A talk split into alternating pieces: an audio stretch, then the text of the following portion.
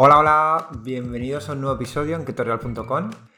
Hoy volvemos con un programa de preguntas y respuestas de nuestros seguidores o clientes, donde trataremos en primer lugar las causas por las que una dieta keto puede llegar a mejorar la microbiota. También trataremos otra pregunta típica que es si en la dieta keto o cetogénica podemos utilizar especias. Y por último una pregunta muy interesante es si necesitamos comer hidrato de carbono para dar energía a nuestro cerebro.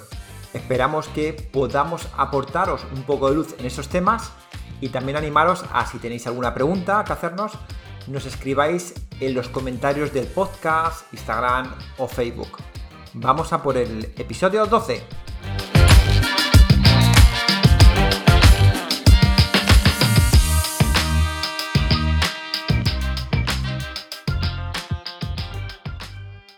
Vamos con la primera pregunta. En este caso nos lo hace Ángeles en nuestro Instagram y nos dice que qué evidencia hay entre la dieta keto y la mejora de la microbiota o en lo que es el sistema digestivo, ¿no? lo que es la absorción de nutrientes y el sistema inmune.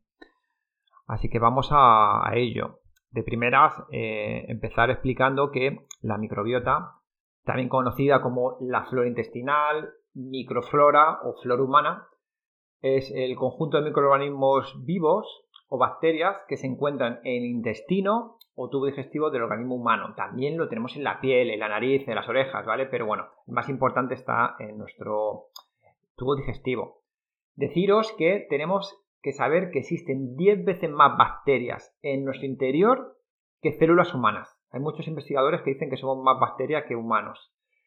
Que su ADN también es 10 veces más complejo y que todas esas bacterias juntas pueden llegar a pesar unos 2 kilos. Que también algún cliente me ha dicho que cómo puede comer para matarlas, ¿no? Así pesan menos.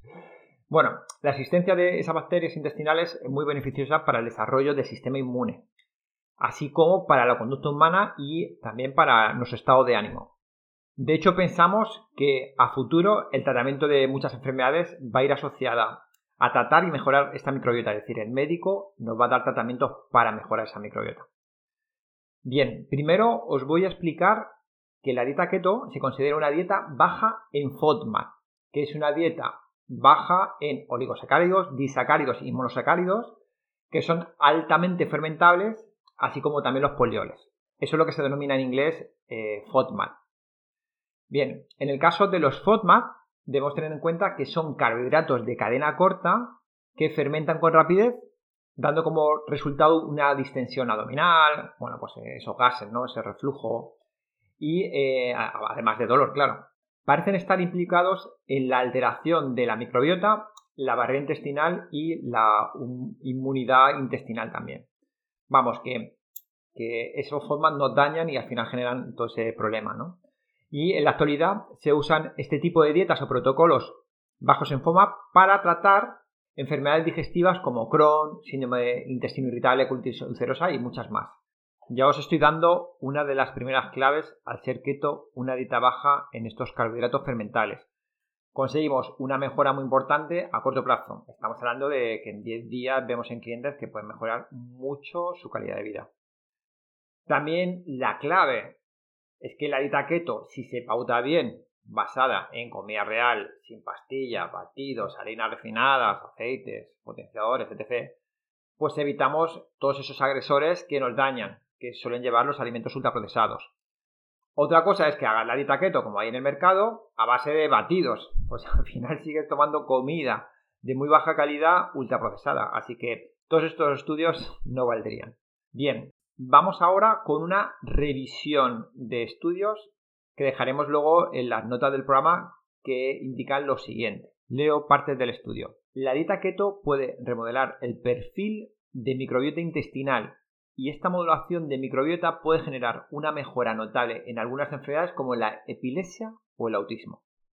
Que por desgracia esa epilepsia o ese autismo se están multiplicando eh, a pasos agigantados y todo eh, se está explicando por la mala genética que nos están dejando nuestros padres a esos niños por haber comido tan mal en su época y también los disruptores endocrinos, que hay muchos a día de hoy, y la contaminación. Así que es un tema que posiblemente siga creciendo y tengamos muchas noticias eh, sobre estas enfermedades y, aplicaciones sobre las mismas. Sigo leyendo la revisión. Las dietas cetogénicas junto con la crononutrición pueden desempeñar un papel clave en la restauración de los ritmos circadianos y el ciclo de la microbiota, la protección contra enfermedades potenciales o la mejora del resultado de la enfermedad. Y es que nuestro cuerpo está sincronizado con los días y las noches y es fundamental respetar estos relojes internos. Uno de los grandes problemas a día de hoy está siendo lo mal que estamos durmiendo y los trastornos que genera. Solo nos enfocamos en qué comer y cuándo y existen muchas más variables o hábitos que deberíamos mejorar o deberíamos tener en cuenta. Más, la revisión también nos indica que el eje establecido entre la microbiota dietética y los diferentes tejidos destaca la activación sinérgica de diferentes mecanismos para restaurar el estado de la salud, lo que refuerza el papel crucial de la dieta keto. Como conclusión y respondiendo a la pregunta, es que de primera siempre dejar claro que entrar en cetosis o llevar una dieta keto no es una moda. Es un estado natural del cuerpo que nos ha estado ayudando a sobrevivir como especie, porque nuestra microbiota es una parte fundamental de nuestro organismo. De hecho, se dice que a futuro se le va a nombrar un órgano más del cuerpo humano. Y también se sabe que sus funciones son incluso más importantes que las del hígado. Por eso, el cuidar esa microbiota va a ser algo en un futuro muy importante y bueno, ya vemos muchas empresas que se están dedicando a ello. Si tenemos que recalcar las dos claves del por qué una dieta keto mejora la microbiota, la primera, como hemos explicado al principio, es que una dieta keto es un protocolo bajo en FODMAP, es decir, en carbohidratos de cadena corta fermentables. Que esos carbohidratos lo que hacen es dar de comer a tu microbiota mala y generar gases, reflujo, distensión y dolor. Y por otro lado, no dañamos nuestra microbiota porque no metemos alimentos ultraprocesados, siempre y cuando la dieta keto esté bien diseñada. Si vas a hacer una dieta keto, vas a estar en cetosis tomando batidos de chocolate, pues sinceramente, todos estos estudios ya no valen para nada, ¿vale? Están metiendo al final comida de muy baja calidad, porque lo que está claro que cuando se hace un batido al por mayor, la calidad para que saquen dinero no puede ser muy buena. Y por otro lado, están metiendo procesados, y están metiendo edulcorantes, y están metiendo cosas que dañan. Entonces, no vale cualquier keto. Tiene que ser una keto basada en comida real 100% y que sobre todo pues nos genere esa adherencia, ¿no? Como modelo. Así que creo que ha quedado claro la respuesta y, eh, y bueno, nosotros lo tenemos claro porque todos los días vemos esos cambios tan radicales en, personas que vienen con esos problemas digestivos.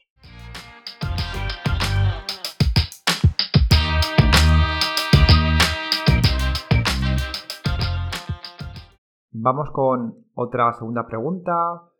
En este caso eh, nos la hace Gema en nuestro Facebook y nos pregunta si en la dieta keto se pueden utilizar las especias. Para empezar, decir que nuestra historia está marcada por las especias. Las sociedades que adquirían el gusto por estas tenían más probabilidades de sobrevivir. Y tradicionalmente el sabor y la nutrición iban de la mano. Es decir, si algo sabía bien, posiblemente nos hacía bien. También eran muy importantes para la conservación de los alimentos. Por eso en muchos países como la India y, Latinoamérica, las especias o picantes son tan usados. Actualmente los aditivos y saborizantes artificiales nos han alejado aún más de esa comida de verdad. El sabor ya no refleja esa buena nutrición y por eso si a un niño le das a elegir entre un trozo de brócoli o un donut, posiblemente el brócoli te lo tira a la cabeza. Detrás de la industria alimentaria hay mucha ciencia, muchos investigadores que utilizan fórmulas muy palatables que hacen que la comida real sea menos apetecible. Por eso, el que hagamos platos ricos es fundamental para vencer a este engaño mental y adictivo. Entre las especias más fabulosas y que más se usan se encuentran la cúrcuma, el jengibre, el ajo y la canela. Vamos a empezar con la cúrcuma, la reina de las especias y algunos estudios que tenemos por aquí. Bien, vamos con el primero, que es la cúrcuma y su efecto antiinflamatorio. Según este estudio, la cúrcuma versus ibuprofeno o diclofenaco tiene efectividad equivalente para tratar la artrosis de rodilla, pero con menos problemas gastrointestinales, que es uno de los peligros de los fármacos antiinflamatorios. Y vamos con otro estudio que nos dice que la curcumina tiene perspectivas brillantes para el tratamiento de la enfermedad inflamatoria intestinal. Este estudio se ha realizado en el Centro de Gastroenterología e Investigación de Japón e indica que es efectiva frente a cualquier enfermedad que presente un componente inflamatorio desde el colon irritable hasta el Alzheimer. Tremendo. Ya le estáis echando cúrcuma a vuestras comidas y es importante que vaya acompañada de pimienta y un poquito de grasa, un poco de aceite o aceite de coco o, que la comida tenga en sí grasa para que la absorción aumente eh, hasta un 90%. Ahora hablaremos del jengibre, otra poderosa raíz. En este estudio vemos que se mejoró la sensibilidad a la insulina y algunas fracciones del perfil de las grasas. Según este estudio, un gramo de jengibre al día ayuda a regular la glucosa, siendo un aliado para diabéticos o personas con niveles elevados en glucosa en sangre. Igual, picar jengibre, intentar meterlo en vuestros guisos un poquito, Sí que es importante que no sean trozos grandes porque si no parece que estás comiendo colonia, pero un poquito eh, da mucho sabor o también yo como lo uso es en infusiones. Eh, meto el jengibre, cuezo ese jengibre y luego ya le echo pues eh, esa bolsita ¿no? de roibos o, lo que queráis o té y me está ayudando para, para ese potente regulador de la glucosa para después de las comidas. Vamos ahora con la canela, que igual que el jengibre también nos ayuda a controlar lo que es la glucosa en sangre. Y en este estudio que tenemos vemos que contiene un factor alimenticio que ejerce como un potente activador antioxidante, protegiendo contra el cáncer colorectal, que como sabéis es uno de los cánceres más habituales en los humanos. Y por último vamos con el ajo, el rico ajo, sobre todo cuando lo estás eh, haciendo un poco con aceite de oliva, eh, ese olor es tremendo.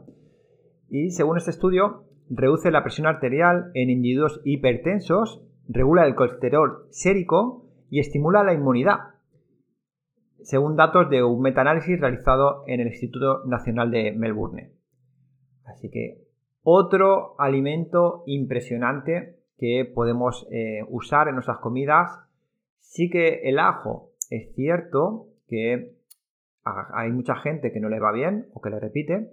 Entonces, bueno, pues hay que, hay que ver las dosis. Pero si eres una persona que, que el ajo te gusta y que no te sienta mal, pues es un alimento también muy interesante. En conclusión, te recomendamos que utilices las que más te gusten, hay muchas más, y que las combines a tu antojo. Siempre mejorarán los sabores, y resaltarán nuestras comidas haciéndolas más apreciables, visuales, incluso yo diría originales. Y es la clave del éxito. El tema es que tengamos adherencia, pero no solo en los alimentos que como, sino que me guste mi comida. Por eso eh, no entiendo que la comida sea sosa, por ejemplo. La comida tiene que tener la sal necesaria que a ti te guste. Y la comida tiene que tener especias para poder competir con esos alimentos tan investigados y estudiados que nos pone la industria alimentaria en, esos supermercados que, sinceramente, nos hacen olvidarnos un poquito de lo que es la comida real. Así que este tema es importante. Es importante que le pongáis cariño a vuestra cocina y que de vez en cuando, pues que penséis que el dedicarle un poco de tiempo va a hacer que a futuro os apetezca más esa comida que no la que os venden en cualquier sitio.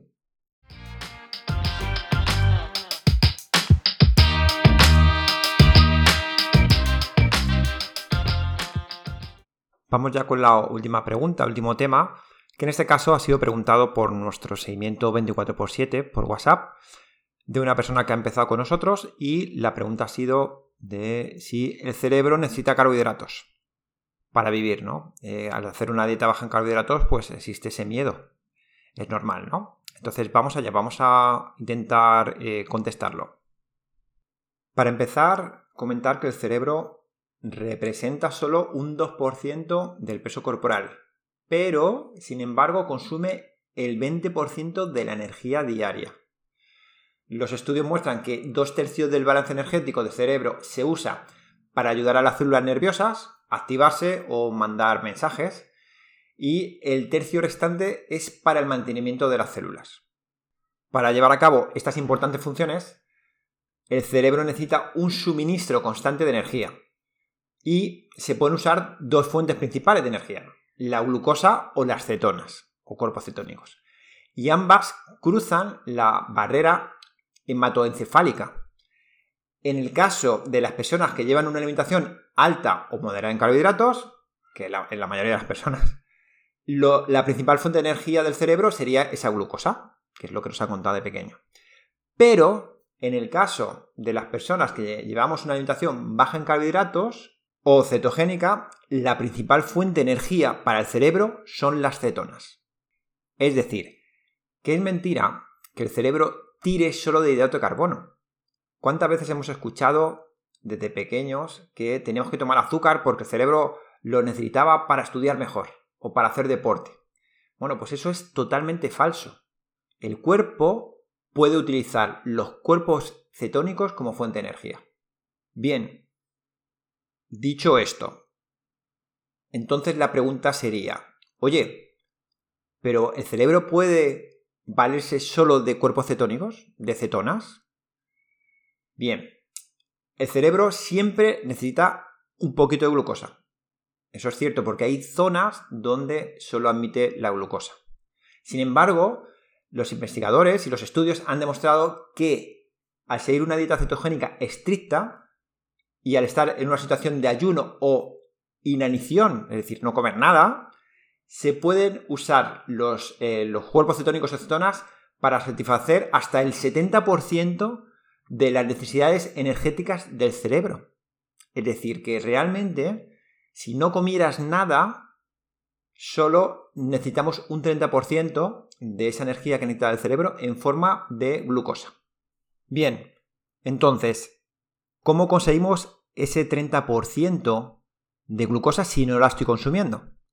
Pues para satisfacer esa demanda energética, el hígado puede producir toda la glucosa necesaria mediante un proceso conocido como glucogénesis, que significa producir nueva glucosa. Y los compuestos que el hígado usa para sintetizar esa glucosa son estos tres. El primero, piruvato y lactato, que son moléculas creadas por la descomposición de la glucosa y que se pueden volver a unir para crear nueva glucosa. Ese punto 1. Punto 2. Podemos generar glucosa a partir de los aminoácidos de las proteínas consumidas. Y en el caso que comamos muy poca proteína o estemos mucho tiempo, imaginaros un ayuno muy prolongado de 10 días, eh, el cuerpo es capaz de descomponer la masa muscular para generar esa glucosa. Es decir, que tenemos también ese medio de si evolutivamente pues eh, pasamos rachas donde pues no se puede llamar ni ayuno porque el ayuno es una, restricción consciente de la alimentación, realmente era hambruna. Cuando pasábamos hambruna, pues el cuerpo llega a un momento que si hacía falta, pues cogía del músculo, ¿vale? Y entonces eh, de esa manera generábamos más glucosa para el cerebro. Punto 3. El glicerol, ¿vale? Que es una parte de una molécula de los triglicéridos, de la descomposición de la grasa corporal o de la grasa alimentaria. Es decir, que podemos coger la grasa, ese glicerol, y generar glucosa. Por lo tanto, el cerebro puede consumir toda la energía que necesita gracias al hígado. Con la glucosa almacenada, con la glucogénesis o con la producción de cetonas. Comas hidrato de carbono o no comas carbohidrato de carbono. De hecho, la Junta de Alimentación y Nutrición Americana, de Estados Unidos, ya en el 2000 5 indicó que el límite inferior de carbohidratos en la alimentación que es compatible con la vida al parecer, es cero, siempre que se consuman las cantidades adecuadas de proteínas y de grasas. Es decir, ya en el 2005 estaba claro todo esto. Pero aún seguimos teniendo miedo el bajar un poquito en carbohidratos que en una dieta keto sí se meten. En la nuestra metemos fruta, metemos verduras, es decir, que, estamos cubiertos. Posiblemente ya con eso ya le daríamos el 70% al cerebro. Pero aún así, aunque hiciéramos una dieta de, de meses sin meter nada de carbohidrato, tu cuerpo es capaz de generarlo. Y eso es lo que ha hecho siempre. Y así está acostumbrado a funcionar el cuerpo, porque antes había mucha hambruna y no se podía comer hidratos o fruta a diario. En cuanto había una nevada, era muy complicado. Entonces es muy importante esto y es algo que a mí me rompió la cabeza, claro, porque yo me acuerdo que mientras de baloncesto, pues eso, me daba ese azucarillo para decirme, oye, que esto va a ser la energía del organismo, ¿no? Y, o para estudiar, ¿no? y te das cuenta que no, que realmente tu cuerpo es capaz de darte la glucosa que tú necesitas en el momento que tú necesitas. Por eso no es un macro esencial. Lo que es esencial es esa proteína y esa grasa, porque si no, ahí sí que podrías tener problemas graves de salud. Entonces es todo lo que nos han contado, pues volverte a plantear y sobre todo probar. Probar hacer una dieta cetogénica y darte cuenta que efectivamente, que cuando ya te empiezas a adaptar, pues que la energía tuya, pues es que sube ese 70%. Porque de la otra manera es como que estás tirando de una energía que no es eh, la que usábamos evolutivamente y de repente te pones a usar los cuerpos cetónicos que sí eran y que dan de, comer y energía hasta un 70% a tu cerebro. Por eso también se habla que la dieta cetogénica ayuda mucho en el rendimiento cognitivo. Y por eso ya se sabe que incluso hay, hay empresas en Estados Unidos que o eres keto o no entras en la empresa. Y eso no es casualidad. Eso es porque ya están estudiando que el rendimiento cognitivo, la agilidad mental o la concentración van muy asociado a que era importante eh, esa energía de los cuerpos cetónicos. ¿Por qué? Porque puede ser que no hubiera comida y tendrías que tener una agilidad mental para salir a cazar. Así que bueno, eh, espero eh, haber respondido bien la pregunta, pero era importante contar todo esto y darnos cuenta que hay que abrir los ojos y que cuando nos vemos en la tele anuncios y vemos que la industria alimentaria solo está anunciando cosas con harinas refinadas y que dicen que es lo mejor para la salud, pues posiblemente estamos eh, viendo cosas que están generando lo contrario. Están generando obesidad, sentarismo eh, y pocas ganas y pocas energías. Así que nada más, eh, aquí acabamos el, el episodio. Espero haberos ayudado, que que os haya gustado un poco toda esta información y como siempre, eh, si estáis ahí, nos escucháis, pues vuestro comentario, vuestro me gusta siempre nos va a animar a seguir eh, pues trabajando en estos temas y aportando mucha información que yo creo que es una, una ventana o un foco nuevo que es muy importante que la gente empiece a conocer. Así que nada más, nos vemos en el siguiente capítulo.